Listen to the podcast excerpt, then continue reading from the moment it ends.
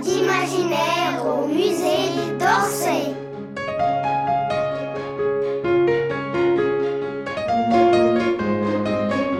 Le petit Jean emmené par les soldats. Une histoire inspirée de ce qu'on appelle le vagabondage d'Alfred Stevens.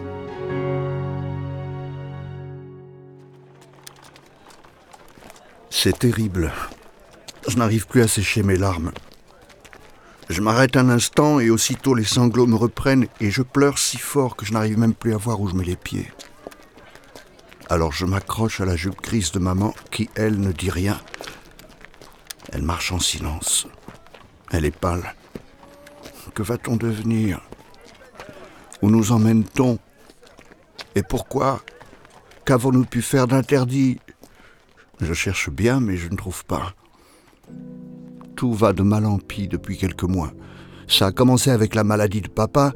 Il toussait tout le jour et toute la nuit. Comme nous couchions tous dans la même pièce, je n'arrivais plus à dormir et maman non plus. Mon petit frère se réveillait, se mettait à crier. Alors je lui chantais des chansonnettes pour le calmer en le berçant. Nous n'avions pas d'argent pour faire venir le médecin, ni pour les médicaments. Et lorsque c'est devenu très grave, un docteur est enfin venu. Tuberculose, il a dit. C'était les poumons. Papa était perdu. On l'a emporté à l'hôpital où il s'est éteint quelques jours plus tard. Avec maman, on a beaucoup pleuré.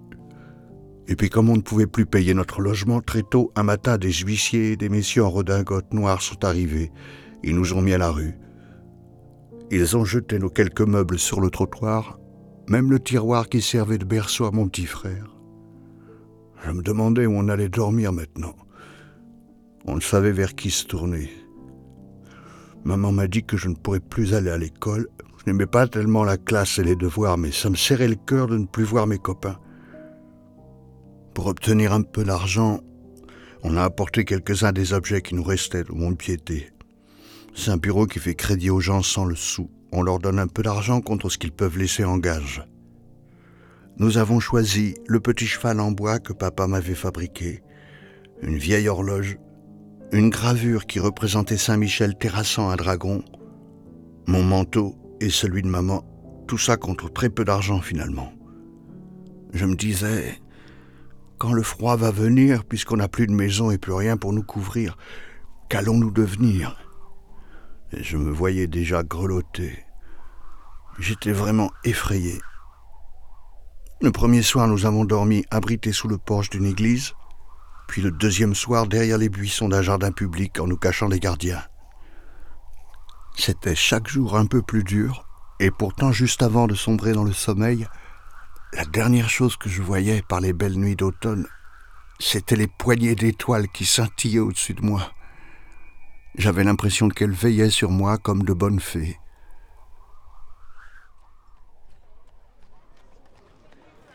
Le matin, nous allions nous débarbouiller aux fontaines avant le lever du jour.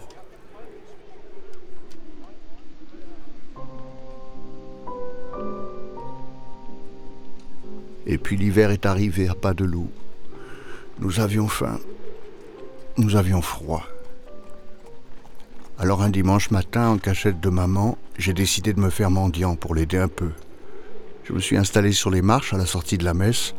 Je savais pas trop comment il fallait s'y prendre. J'ai simplement tendu la main, sans oser regarder les gens. J'avais honte et j'avais peur aussi de tomber sur des copains de classe. Mais nous avions beaucoup marché pour changer de quartier, aussi j'espérais ne rencontrer personne que je connaissais. Deux personnes m'ont donné quelques petits sous, mais d'un seul coup j'ai senti une main vigoureuse m'agripper par le col et une voix grave gronder. Alors, qu'est-ce que tu fais là, petit chenapan, à embêter les bonnes gens? Et où est ta mère d'abord? Je lève alors les yeux. C'est un soldat à barbe et à moustache avec un haut képi. Il porte un grand fusil, une longue épée à la ceinture. Il est accompagné d'autres soldats aux mines tout aussi sévères. On me confisque mes deux sous. Je suis aussi terrorisé que si j'avais des ogres devant moi, et je reste un instant muet comme une carpe. Puis comme ils font mine de m'emmener, je leur avoue alors que maman est tout près, dans la rue d'à côté, et je les y mène, la mort dans l'âme.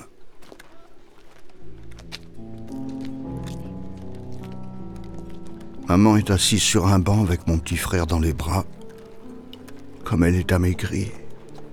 Mais elle est toujours aussi courageuse. Devant les soldats, elle ne proteste pas, elle ne me gronde pas. Elle se lève simplement. Voilà, maintenant on nous emmène tous les trois au poste. Comme maman n'a pas d'argent sur elle, nous sommes considérés comme des vagabonds. Et les vagabonds, je l'apprends ce jour-là, on les met en prison.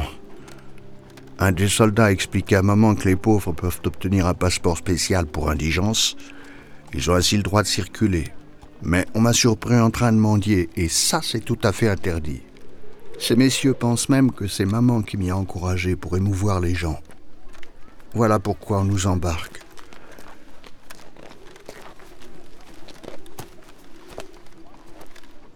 Je suis si triste et si effrayé que je ne sens même plus le froid mordant de l'hiver. Pleurer, ça réchauffe, et l'émotion, ça vous secoue les sangs. Mes doigts de pied sont gelés dans mes godillots usés, mais ça m'est égal. Nous avançons en silence. J'entends les crissements de nos pas sur la neige sale. Nous croisons un ouvrier avec sa grande scie. Il s'est arrêté pour nous regarder passer. Il a de la peine pour nous, j'en ai l'impression. Mais il n'ose rien dire, rien faire. Il baisse la tête résigné. On ne plaisante pas avec les soldats de Napoléon III, notre empereur.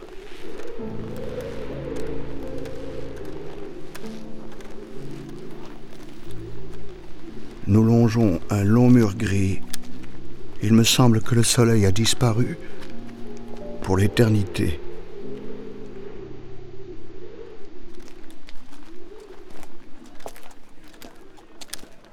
Une affiche annonce un bal. Ce soir peut-être des gens vont aller danser pendant que nous dormirons en prison. Mais tout se brouille devant mes yeux tant j'ai le cœur gros. Des moineaux qui ont faim, tout comme moi, volaient autour de nous. Si j'avais des miettes, je les leur lancerais. Mais je n'ai rien au fond de mes poches que mon désespoir.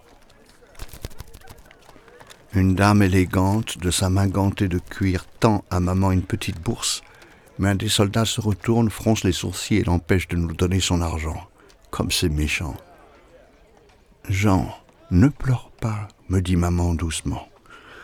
Ça me fait sangloter deux fois plus. Si on nous met en prison, j'ai très peur qu'on nous sépare et qu'on nous mette, mon petit frère et moi, à l'hospice. Mais au fil de notre marche, il se passe quelque chose d'étrange. Ma tristesse se transforme en colère. Je me redresse. J'essuie mes larmes et mon nez avec ma manche. Je décide de devenir un homme alors que je suis enfant encore. Je me fais un serment, celui d'être fort, d'aider maman et mon petit frère quoi qu'il arrive, nous resterons ensemble. Je me débrouillerai pour travailler et avoir un bon métier. Et puis j'ai une idée. Dès que nous arriverons au poste, je vais demander qu'on alerte mon maître d'école. Avec son grand tablier noir, il peut sembler sévère, mais il est juste et bon. Il est déjà venu au secours de la maman de Joseph, mon meilleur camarade. Oui, j'en suis certain, il nous aidera.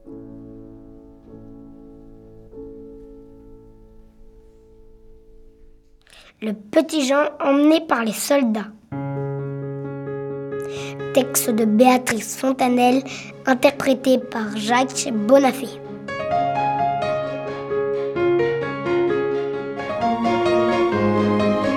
Une coproduction Musée d'Orsay et création collective.